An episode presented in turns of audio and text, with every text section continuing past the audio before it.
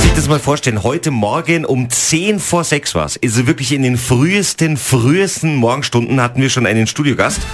Und zwar die jüngste Kapellmeisterin des Landes. Ist Ja. im Flachgau. Richtig, in Antering. Die Laura Lebensmühlbacher. Wir sind eine relativ junge Kapelle, also wir haben einen relativ jungen Altersdurchschnitt und sehr viel Nachwuchs. Jüngstes Mitglied ist wer? Zwölf Jahre alt, Spielt? Zwölf. ähm, Klarinetten, wenn ich jetzt richtig denke, aber ich, ja. ich Und e- glaub der schon. Älteste?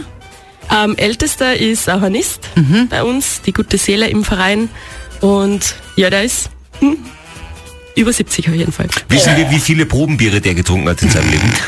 Also, da müsst ihr den jetzt tatsächlich fragen, aber er macht bei uns zum Beispiel den Küchendienst. Also das ist eine ganz eine wertvolle Aufgabe und versorgt uns immer mit Getränken.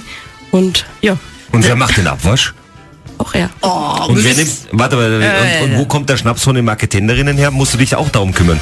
Ähm, na, da kümmert ihn mich nicht, aber eine Musikkollegin von mir brennt den selber und Ja, sicher. versorgt uns dann mit dem Schnaps. Aber da muss schon, die, die Kapellmeisterin muss den schon vorher probieren, oder nicht?